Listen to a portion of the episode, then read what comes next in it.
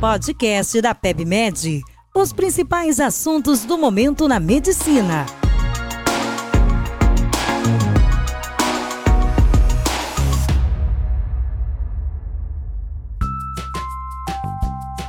Meu nome é Vinícius Zófoli, eu sou editor de terapia intensiva aqui do portal PebMed e a gente vai conversar hoje um pouquinho sobre prevenção da pneumonia associada à ventilação mecânica, que é um tópico importantíssimo, seja para quem trabalha na emergência ou para quem trabalha em terapia intensiva. E esse é um tópico muito polêmico porque tem diversos estudos sobre o assunto, então eu vou trazer para vocês aqui um guideline sobre o assunto e a gente vai falar um pouco sobre as medidas que são essenciais que são aquelas que têm uma boa evidência embasando elas, de redução de desfechos duros, tipo redução de tempo de ventilação mecânica, duração da internação hospitalar ou mesmo mortalidade. A gente vai falar um pouquinho também de terapias adicionais que podem ser usadas em alguns casos e algumas que na verdade não devem ser usadas. Então vamos lá. A primeira coisa é uma categoria que a gente chama de práticas essenciais, aquelas que têm uma boa evidência para a gente usar no nosso dia a dia. E a primeira coisa, né, que tem uma alta qualidade de evidência, é prevenir intubação e reintubação. E aqui nesse tópico é super importante a gente tentar trabalhar nos pacientes que têm uma insuficiência respiratória hipoxêmica, tentar usar outras formas de melhorar a oxigenação que não imediatamente intubação. Então é altamente recomendado o uso da cânula nasal de alto fluxo ou mesmo da ventilação não invasiva, lógico, quando seguro né, e viável para aquele paciente, como medidas para prevenir intubação e também a reintubação dos pacientes. O segundo ponto, que tem uma qualidade de evidência moderada, é a minimização da sedação a gente deve, sempre que possível, usar protocolos para minimizar a sedação dos pacientes que estão em ventilação mecânica e também ter protocolos de desmame da ventilação mecânica. Um outro ponto fundamental é evitar o uso de benzodiazepínicos em favor de outros agentes, por exemplo, Propofol ou Precedex, que são medidas que conseguem abreviar o tempo de ventilação mecânica dos pacientes.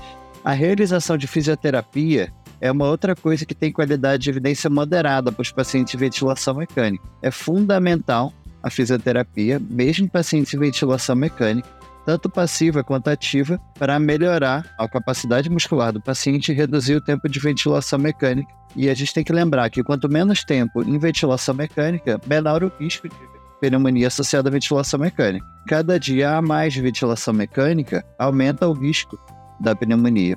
Então, um dos nossos focos deve ser manter os pacientes intubados pelo menor tempo possível. Uma coisa que a gente sempre pensa, imediatamente quando a gente fala de prevenção de PAV, né, pneumonia associada à ventilação mecânica, é elevar a cabeceira da cama do paciente, cerca de 30 a 45 graus.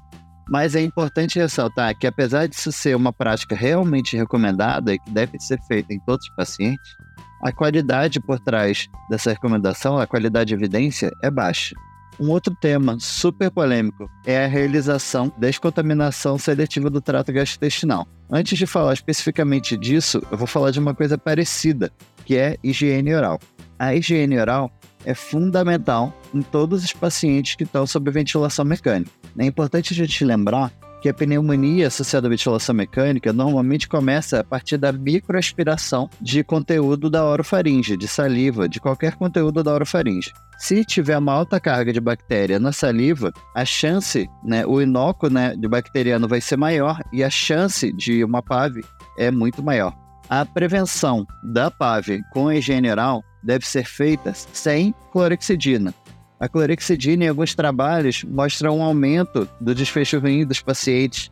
E uma hipótese por trás disso, não é uma coisa confirmada, mas é uma hipótese, é que isso seja através de pneumonia química induzida pela, pela clorexidina. Então, a gente deve é, promover a higiene oral dos pacientes diariamente, pelo menos duas vezes por dia, e um outro cuidado que a gente também deve ter é manter uma umidificação adequada, tanto da orofaringe quanto também dos lábios do paciente para evitar lesões que podem precipitar infecções de orofaringe e também dos lábios. A umidificação pode ser feita de diversas formas, por exemplo, eu posso usar uma saliva artificial na boca do paciente, eu posso usar algum protetor labial, por exemplo, tocoferol nos lábios do paciente, mas esse cuidado oral é fundamental e o papel do dentista no dia a dia da UTI é muito, muito importante. Uma outra coisa importante é que a gente deve sempre priorizar a nutrição enteral em detrimento da nutrição parenteral dos pacientes. Isso porque a nutrição enteral mantém o trofismo da mucosa gastrointestinal, e isso é uma outra coisa que reduz a translocação né, bacteriana para a corrente sanguínea, mas também altera menos a microbiota intestinal quando eu uso uma nutrição enteral no paciente. Então, essa é uma outra coisa que a gente precisa prestar atenção. Uma outra coisa também com qualidade alta de evidência é em relação à troca do circuito do ventilador. O circuito do ventilador só deve ser trocado caso eu tenha um circuito visivelmente sujo ou que não esteja funcionando adequadamente. O filtro HME é uma condição à parte, né? Em geral, a gente deve trocar ou quando ele estiver sujo ou a cada 72 horas. Bom, essas são medidas que devem ser usadas em todos os pacientes em ventilação mecânica, são práticas essenciais. Algumas medidas adicionais devem ser usadas a depender da situação.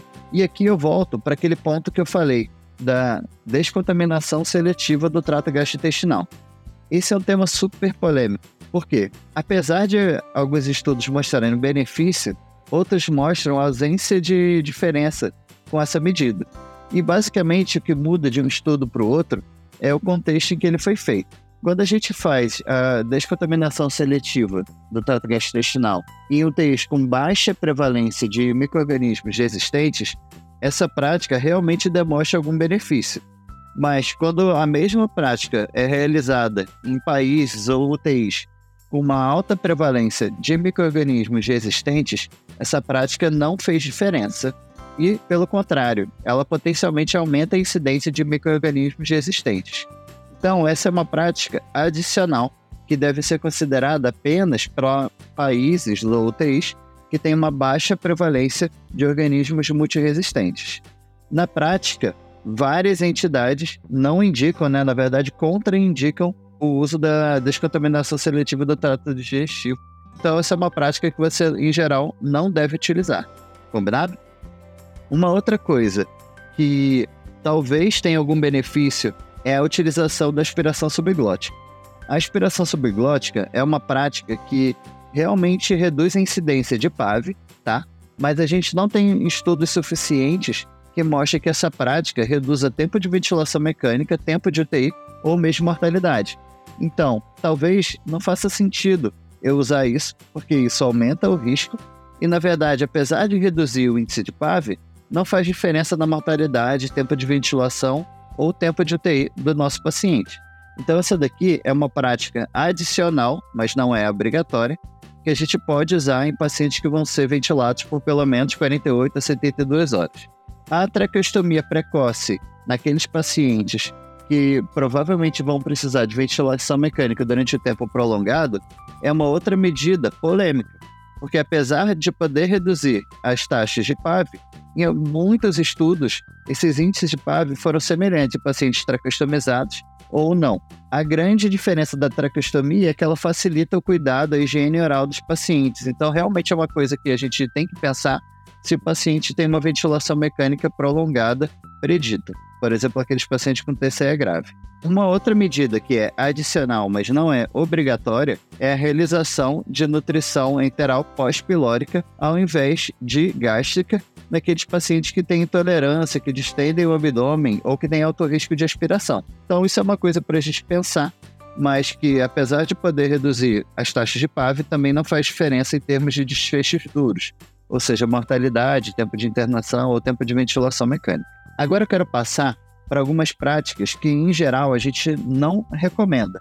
E todas essas coisas que eu vou comentar daqui para frente, a gente tem uma evidência moderada, né, de uma qualidade de evidência moderada. E a gente não recomenda essas práticas ou porque elas não demonstram redução de PAV, ou inclusive elas podem causar desfechos negativos no paciente, como aumento de tempo de ventilação mecânica ou mesmo mortalidade. Eu vou falar delas como um conjunto, para não citar a qualidade de evidência e o desfecho com cada uma, combinado? Bom, como eu já comentei, a higiene oral é fundamental, mas a gente não deve usar de rotina clorexidina para higiene oral de pacientes, porque ela não demonstra redução das taxas de PAV e, pelo contrário, existe um medo de aumento de mortalidade com essa prática. Em relação aos probióticos, eles não devem ser usados, eles não têm absolutamente nenhuma evidência de redução das taxas de PAV, assim como tubos com cuff de poliuretano ou aqueles tubos que têm um cuff em forma de pera. Não existe evidência consistente de que esses sistemas reduzam as taxas de PAV.